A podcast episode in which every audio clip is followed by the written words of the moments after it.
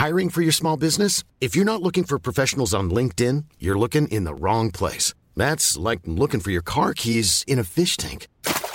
LinkedIn helps you hire professionals you can't find anywhere else, even those who aren't actively searching for a new job but might be open to the perfect role. In a given month, over 70% of LinkedIn users don't even visit other leading job sites. So start looking in the right place. With LinkedIn, you can hire professionals like a professional. Post your free job on linkedin.com slash people today. Simplify Your Life. Einfacher und glücklicher Leben. Der Podcast. Hallo, ich bin Uli Harras und spreche bzw. führe auch Interviews für den Simplify Podcast. Werner Tiki Küstenmacher ist bei mir wieder. Danke. Heute mal ein bisschen schneller, haben wir nicht so lange gewartet. Äh, wir haben, wir haben ähm, den zweiten Teil jetzt sozusagen. Wir wollen jetzt mal ein bisschen was über Werner Tiki Küstenmacher erfahren. Im, letzte Woche hatten wir das mit der Schule und ja, und jetzt geht's mit dem Studium weiter. Theologie. Das ist jetzt nicht so verbreitet, sagen wir mal so. Woher kamen die Impulse? häufig ja in der Familie, aber auch drumherum. Ähm, das hängt auch mit Glauben zusammen, mit Glaubenserfahrungen, mhm. denke ich. Wie hat sich Werner Tigi Küstenmacher entschieden, ich will jetzt Theologie studieren? Also ich habe keinen Vater, der Pfarrer war, nicht mal einen Großvater, Urgroßvater. Es gibt bei uns keinerlei genetische Hintergründe in Sachen Kirche. Das ist ja sonst ein Klassiker. Sonst ist es der Klassiker, ne? genau. Ja, ne? Und bei mir war es so, dass ich als Jugendlicher sehr engagiert war in der Jugendarbeit. Ja. Und zwar kam das durch meinen großen Bruder. Der war im CVJM, christlicher, ah, ja. christlicher Verein junger ja. Menschen, damals noch junger Männer. Mhm. Und der hat gesagt, Tiki, du musst in CV. Und dann hat er gesagt, da wird gerade eine neue Jugendgruppe eröffnet und da gehst du rein. Ja. Und das hat mich total fasziniert. Ich habe dann zwei Klassenkameraden noch mitgeworben mhm. und dann waren wir da in dieser evangelischen, evangelikalen, bibeltreuen Jugendarbeit. Mhm. Und als ich dann 14 war, dann kommt die Sache mit der Konfirmation. Ja. Und dann habe ich auch kennengelernt die, sag mal, normale Kirche, also die ja. evangelisch-lutherische Kirche in Bayern, ja. ähm, in Gethsemane, in München-Sendling. Ja. Und da passierte gerade Folgendes in der Gemeinde. Da gab es einen Vikar, also so ein, so ein An Anfangspfarrer, also in den ersten Lehrjahren und eine sehr engagierte Jugendarbeit. Und die haben eine selbstverwaltete Jugendarbeit aufgezogen. Oh ja. Also ähm, total links. Ja. Emanzipatorische Jugend. Ich, ich, ich wollte gerade sagen, das war damals auch diese Zeit der Jugendzentren. Absolut, ja, ja, ja. Ne?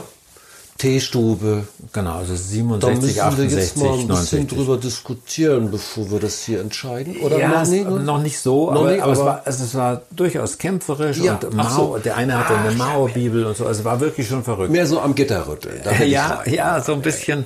Äh, und das war für mich eine ganz irre Erfahrung, weil ich habe auf der einen Seite diese ganz bibeltreue CVM-Arbeit und auf der anderen ah, Seite ja. diese ganz linke evangelische Jugend ja. München. Ja. Und es waren alles Christen. Und ich habe ja. gesagt, hey, was ist das denn? Also was ist denn jetzt richtig? Und einer hat, also die, die CVM haben mich angestänkert, was, du gehst da in diese, diese linke Jugendarbeit? Ja. Und in der linken Jugendarbeit haben sie gesagt, ja. was, du bist in C-Film? Also äh, wie geht denn das zusammen? Ja. Und das war, glaube ich, für mich dieser Impuls, hey, das will ich doch mal genauer wissen, ja, wie das läuft. Also man sollte das studieren. Und ich habe dann auch mit einem Freund zusammen, dem Markus Weidemann, der war auch in beiden diesen ähm, ja. Jugendgruppen. Und dann haben wir in dem Abiturjahr haben wir gehört, da, da gibt es so, ein, so eine Einladung von der evangelischen Kirche. Da kann man sich informieren, ob wie der Pfarrerberuf mhm. ist. Und da sind wir hin zu so einem mhm. Wochenende. Mhm. Jetzt rückblickend wissen wir, das war natürlich die Top-Werbeveranstaltung. Ja, also ja. die haben die Braut geschmückt. Ja, die, die, haben sich so super verkauft. Ja. Also ja. Kirche ist aber auch, ich bin nach wie vor begeistert. Also mhm. Kirche ist was Tolles. Ich finde, sie müsste sich doch noch ähm, mehr öffnen und mehr entwickeln und so. Also es gibt so ein paar ganz blöde Retro-Tendenzen, sowohl in der katholischen als auch in der evangelischen Kirche. Aber so kam ich eigentlich zum, zum Theologiestudium. Und mm, ich habe dann angefangen an der kirchlichen Hochschule in Neuendettelsau bei Mhm. Ansbach, also im Mittelfränkischen in Bayern. Und da habe ich was Tolles erlebt, nämlich, ja, heute wird man dazu sagen, Campus. Ja. Also man hat gelebt, gewohnt Ja. und studiert eigentlich auf demselben Gelände. Das ist ja durchaus äh, auch das amerikanische Modell. Genau. Ne? Also das ist, äh, hat ja Vor- und Nachteile. Ich würde jetzt mal spontan sagen, eigentlich für eine gewisse Zeit eigentlich nur Vorteile. Ne? Ich habe es total geliebt. Ja. Also man wurde richtig reingetunkt. Also man war 24 Stunden war man ähm, Theologe, Pfarrerslehrling. Man hat sich darauf vorbereitet. Beim Essen hat man da diskutiert, nachts hat man diskutiert. Ja. Man, ähm, es gab so Abendgottesdienste, so selbstgestaltete. Also wir haben alles ausprobiert, ähm, auch praktisch, ja, Gotteserfahrung, ja, Ja. ähm, was, was kannst du nicht nur durch Lesen und Studieren, sondern auch selber erfahren. Ja. Ähm, Ich bin dann zum Beispiel mal nach Thésée gefahren. Oh ja. Ähm, Das war ja eine große Geschichte, also ein, äh, nannte sich das Konzil der, äh, der Jugend. ist ja heute äh, Gibt's immer noch? Ja, und vor, vor einigen Jahren auch so eine Art Comeback in der Öffentlichkeit. Stimmt, fand ja, ich also Ja, ja. aktueller denn je. Genau, es, ähm, gegründet von einem evangelischen äh, Roger Schütz, der aber sehr in Anführungszeichen katholisch war, also von seiner von seiner Ausprägung. Also es war sehr liturgisch, äh, Gottesdienste da, von denen ich kein Wort verstanden habe, weil ich kein Französisch kann. Aber diese Atmosphäre, dieser Spirit da, also das hat mich sehr geprägt. Das war für mich ganz wichtig. Ich bin da ein paar Mal hin, auch einmal in so einer ja, in so einer Krise, wo ich gedacht habe, sollst du jetzt weitermachen mit diesem Pfarrers, mit dieser Ausbildung. Und da war das für mich ganz entscheidend, dass ich da auch so in der, in der Stille, ja, Erlebnisse hatte. Also, das ist schon ein ganz besonderer Ort. Das ist übrigens auch, jetzt mache ich mal den äh, Dreh, das ist tatsächlich auch ein Simplify-Tipp. Ja? Also, wenn du ein Problem hast, geh an einen anderen Ort. Ja. Also das habe ich immer wieder gemerkt. Also wenn man nicht weiterkommt, ähm, soll man aus dem Zimmer gehen äh, unter freien Himmel. Oder wenn man ähm, eine Krise hat in seinem in seiner Arbeitsstelle zum Beispiel, sich mal woanders umtun, mal was anderes sehen. Äh, Nicht nur Urlaub, sondern auch mal vielleicht eine andere Firma sehen von innen. Äh, Wie geht Ja. es dazu? Also das, äh, es, es gibt keine geografische Lösung. Also man kann nicht die persönlichen Probleme dadurch lösen, dass man also das Land verlässt. Das ist auch wichtig zu wissen. Aber um weiterzukommen, persönlich sich weiterzuentwickeln, ist es wirklich ganz toll, wenn man mal buchstäblich auch den Raum verlässt. Ich merke das an kleinen Kindern, wenn man sie beobachtet, also jetzt familiär, ähm, wenn die, also aus, also die machen Schübe, wenn sie äh, aus ihrer gewohnten Umgebung herauskommen, also zum Beispiel nach Urlaub, vor Urlaub, so habe ich das immer festgestellt, wo man sagt, wow, auf einmal geht dieses, auf einmal geht jenes. Und offensichtlich habe ich gedacht, okay, wenn du aus der gewohnten Umgebung rausgehst, musst du auch neu verdrahten. Das heißt, du kann, kannst nicht so wie Autofahren alles automatisch, du kennst alles, weißt, wo alles ist und wie es sich anfühlt, sondern du musst es wirklich neu erfassen und sortierst dich auch deswegen ein wenig neu. Liege ich da so einigermaßen richtig? Absolut. Also ich glaube, das ist auch das Geheimnis von Schüleraustausch und diese ganzen Sachen. Habe ich leider nicht gemacht. Also rückblickend war das, ein, war das schade. Aber das wurde damals noch nicht so gefeatured wie heute. Und ich finde auch, sowas sollte man eigentlich auch als Erwachsener machen. Also diese Sabbatjahre, was so Menschen machen, ist eine tolle Geschichte. Dass man mal eine völlig andere Umgebung erlebt und ganz bewusst sagt, ich, ich will das einfach mal spüren. Ich will dort sein. Und deswegen habe ich zum Beispiel auch nichts gegen Reisen. Also wir haben ja jetzt so diese ganze, diese Flugscham und dass man sagt, man muss sich also ein furchtbar schlechtes Gewissen machen, wenn man mit einem Flugzeug irgendwo hinfliegt, finde ich nicht. Also das ist für die persönliche seelische Weiterentwicklung ist es wichtig, dass man was anderes Ja. sieht. Und es ist auch für den Weltfrieden gut, dass wir also die anderen Leute auch sehen. Ich muss Höchstchen Stöckchen. Wir kommen, wir wollen ja ein bisschen was über Tiki Okay. Kirstenmacher er- Okay. erfahren. Wir sind jetzt gerade mal beim Studium. Jetzt springe ich mal rein in die Gemeinde. Jetzt springe ich mal rein ähm, in diesen, in diesen ja herausfordernden Beruf des Pfarrers. Ähm, ja, auch da wieder der Klassiker. Was war das, was am herausforderndsten war? Was war das, was aber auch am motivierendsten mhm. war? Ich glaube, das ist auch so eine äh, Licht und Schatten. Mhm. Klar mhm. wünscht man sich, dass, der, dass das Licht äh, deutlich äh, überwiegt. Mhm. Also ich hatte im Studium ganz tolle Lehrer und mhm. ganz tolle Erlebnisse.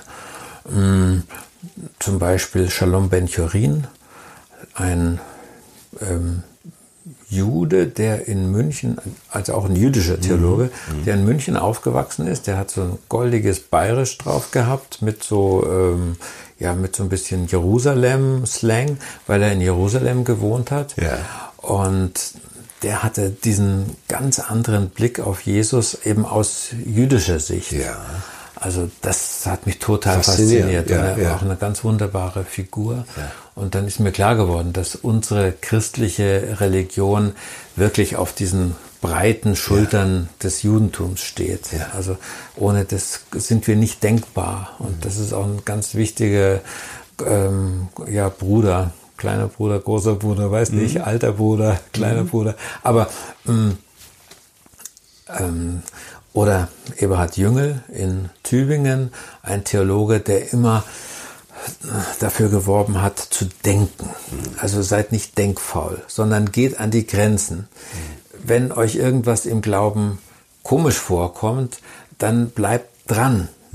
Sagt nicht, das muss ich aber glauben, ich muss hier meinen Verstand abschalten. Nein, du darfst weiter denken. Also deswegen bin ich auch wirklich ein, ein großer Verfechter, dass sich Glaube weiterentwickelt mhm. und dass sich Glaube weiterentwickeln muss. Mhm. Und das habe ich dann auch gemerkt im, im CVM. Ich habe jetzt immer noch Kontakt mit Leuten da aus dem CVM und die sind in einigen Punkten sind die wirklich sehr, sehr retro, würde mhm. ich mal sagen. Mhm. Also dass jedes Wort in der Bibel wahr ist und stimmt und so das ist was ganz, äh, finde ich, eine ganz schreckliche Engführung. Die Bibel ist ein von Menschen geschriebenes Buch. Mhm. Und das macht es so menschlich und so mhm. schön. Also wenn das jetzt wirklich irgendwie von, von Gott selber diktiert worden wäre und vom Himmel gefallen, ich weiß nicht, ob es uns dann so bewegen würde, wie wenn wir, wie das, dass es aufgeschriebene Erfahrungen sind von Menschen, die Erfahrungen gemacht haben mit dem Glauben. Also das ist etwas, was ich in meinem Studium gelernt habe, was mir eingeimpft wurde. Und ich habe das später mal geschrieben in einem Buch. Wir müssen eigentlich an der Bibel selber weiterschreiben. Wir müssen unsere eigenen Bibeln schreiben. Also unsere eigenen Erfahrungen machen mit Gott, mit anderen Menschen. Und naja, es ist auch, äh, denke ich mal, ein Punkt. Äh, ich merke ja, da, da, da, da reibt er sich auf einmal auch der, der Tiki. Mhm. Äh, das ist, finde ich, gut, dass es ähm, bewegt, mhm. dass es anspornt mhm. zu einer Haltung. Jetzt mhm. würde ich es mal so als Beobachter sagen. Das ist, glaube ich, auch sehr wichtig, mhm. dass man nicht sagt, oh, ist egal, sondern dass es sicherlich Inhalte gibt, an, der, an, an denen sich viele Menschen bis heute reiben, stoßen, äh, äh, wo auch drüber gestritten wird. Mhm. Ähm, aber, aber, am Ende des Tages sind ja Herzenswahrheiten oder Glaubensinhalte äh, bewegen ja auch das Herz.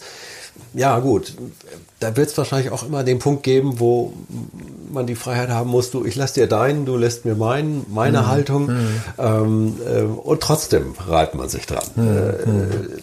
Äh, ist menschlich.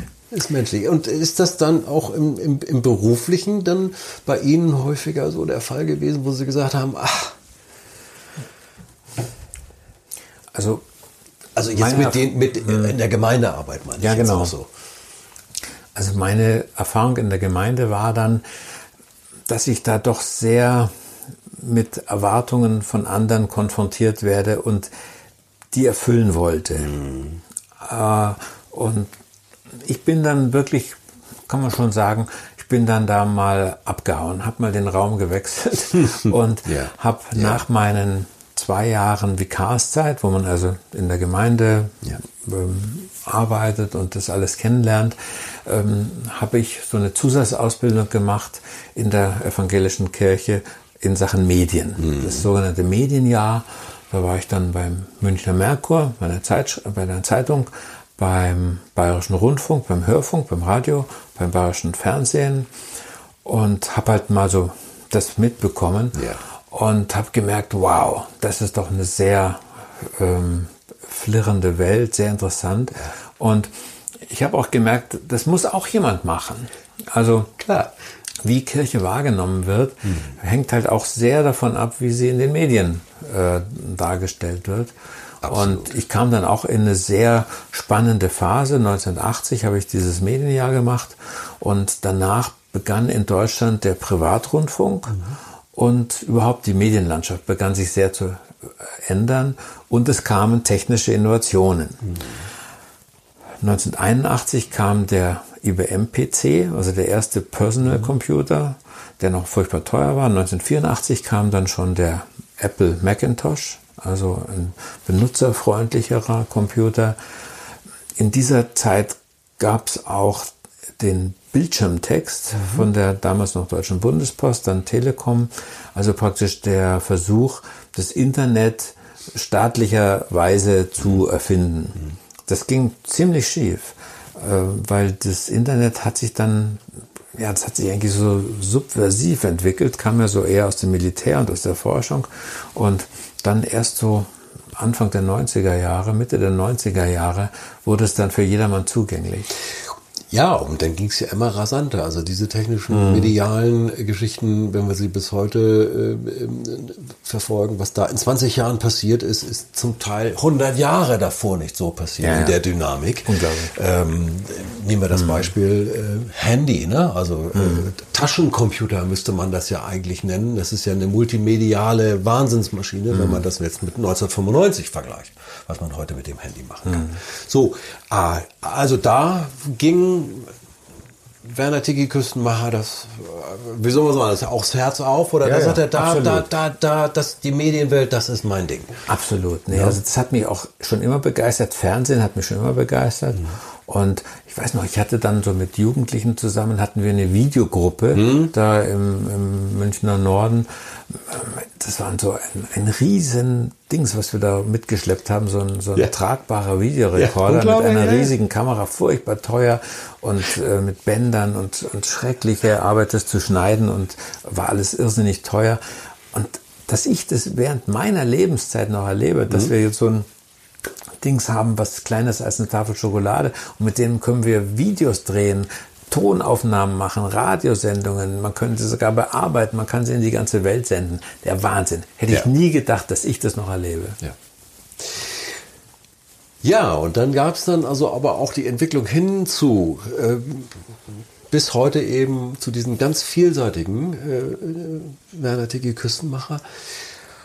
Geben Sie mir mal so einen kleinen Überblick, wieso die Gewichtung ist im Moment bei dem Multitalent. ähm, weil ja, das verändert sich ja auch. Ja, ja, genau. Ähm, eine familiäre Entwicklung gab es, das kann man ja auch mal ganz kurz äh, erwähnen. Also äh, Genau, also während dieses Medienjahrs, da, ähm, also ich habe geheiratet, dann, dann kam das Medienjahr und am Ende des Medienjahres kam ich dann eben in diese ähm, Presseabteilung der Bayerischen Landeskirche, Evangelischer Presseverband. Die haben aufgebaut eine Fernsehproduktion und sowas, da war ich dabei.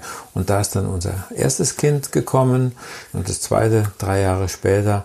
Also das war natürlich eine Das- Zeit, also auf, wow, allen, ne? auf allen Gebieten hat man, habe ich was Neues erfahren. Ja, ja. Und da war der Limbi gut beschäftigt.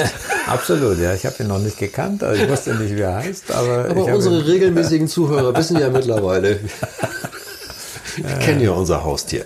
Ja, und wer es nicht kennt, der sollte mal die anderen Folgen hören.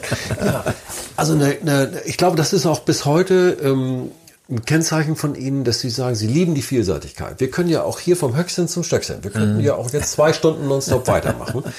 Ähm, äh, aber diese Vielseitigkeit, das ist schon eine Sache, die Sie, die Sie sehr schätzen und, und wahrscheinlich auch, die dann wiederum alle Bereiche in Ihnen, ob es der Zeichner ist, ob es der äh, Impulsgeber ist, ob es der Herausgeber ist, das befruchtet sich ja auch gegenseitig. Ich glaube aber auch, dass Vereinfachung ein Lebensthema ist von Da- mir. das ist es, Also ne? ich habe immer gesehen, boah, da kommt wieder was Neues und die Menschen kommen damit gar nicht zurecht.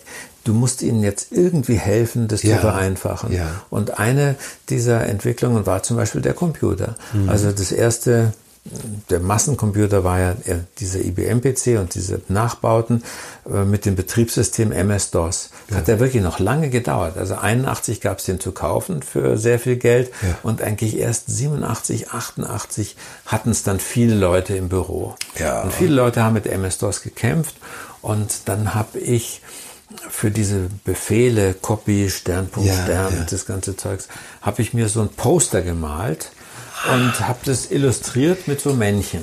Und zwar äh, Die Urmutter der Motivationsposter sozusagen. ja, nee, es ist so Nein, eigentlich die so- sind ja, nee, bekannt. also- ne? ja, ihre, ihre Poster sind ja bekannt. genau, die Motivationsposter, aber das sind Ja, ja so weiß, große die- Bilder. Ja, ja, ja. Ich wollte es nur. Dieses erste Poster mit MS-DOS-Befehlen, das war eigentlich so ein, so ein fusseliges Poster, also mit lauter so kleinen Bildchen. Ja, ja. Und das hat dann auch, Gott sei Dank, einer gesehen, als er da zu mir ins Büro kam und hat gesagt, Mensch, daraus könnte man was machen. Ja. Und daraus wurde ein Buch, das hieß MS-DOS, mühelos. Hm. Und die Figur hieß MS-Dose. War so ein dosenförmiges Männchen und eine Datei war so ein, so ein kugelförmiges Männchen und, und eine, eine ähm, wie nennt man das, also ein Ordner, Ja. ähm, also wo man die Dateien reintut, war so eine Kiste Ja. und diese Dateimännchen konnte man eben kopieren, auf so einen Kopierer legen und man konnte sie killen, also löschen und so weiter. Äh, und das war ein super Erfolg. Dieses Ja. Buch MS-DOS mühelos hat über 100.000 Auflage gebracht und das war dann nach zehn Jahren Arbeit in der evangelischen Kirche für mich der ähm, der Impuls, Mensch, vielleicht könntest du dich selbstständig machen. Ja. Ähm, aber bevor ich eigentlich zu dem Gedanken kam, hat meine Frau gesagt, nix da, du wirst jetzt Hausmann. Also weil sie hat freiberuflich gearbeitet als Ja. Verlagslektorin Ja. Und ähm, hat gesagt, ich will jetzt mal Fulltime arbeiten. Ja. Du bleibst daheim mit unseren damals zwei Kindern. Ja. Und ich habe gesagt, du, das ist aber gegen die Naturgesetze. Der Mann verdient das Geld. Ja. Aber sie blieb Gott sei Dank also da standhaft. Und dann war ich immer ein paar Jahre zu Hause. Ja. Und ich denke, dass das die Geburtsstunde war von Simplifier Life, weil ich dann gesehen habe, im Alltag, ja, Was das so für Themen gibt, ja. äh, Kinder Ja, füttern, ja, ja. Äh, Zeitplanung, Ja. äh, Ehe, Ja. Beziehungsthemen, Ja. äh, wie bleibt man fit und so. Das sind ja lauter Themen, die ich nicht gelernt habe. Hm. Ähm, das muss ich mir irgendwoher anlesen oder irgendwo herbekommen. Und dann habe ich gemerkt, Mensch, du könntest doch von Profis lernen. Es gibt für alles Profis. Das habe ich dann gemerkt, es gibt Zeitplanprofis, es gibt Profis für Kindererziehung, es gibt Aufräumen, Ja. Putzprofis. Die gab es zum Beispiel nicht in Deutschland. Also da habe ich dann mir, weiß ich noch, ein Buch aus den USA kommen Mhm. lassen, wie man richtig putzt. ähm, und Ja, das war schön. dann, glaube ich, 1998 war das dann, da kam das dann alles wunderbar zusammen. Ja. Und dann haben wir ja schon mal machen. betrachtet, wie der Be- Beratungsbrief entstanden ist und Genau. dergleichen. Jetzt haben wir das, jetzt haben wir das ganze Bild. Eine wunderbare, eine viel zu lange Folge, wobei manche sagen ja auch immer, wir sind zu kurz. Wir sollten das mal länger machen. Gut, jetzt haben wir es mal gemacht. Vielen, vielen herzlichen Dank. mich, Herr Harris.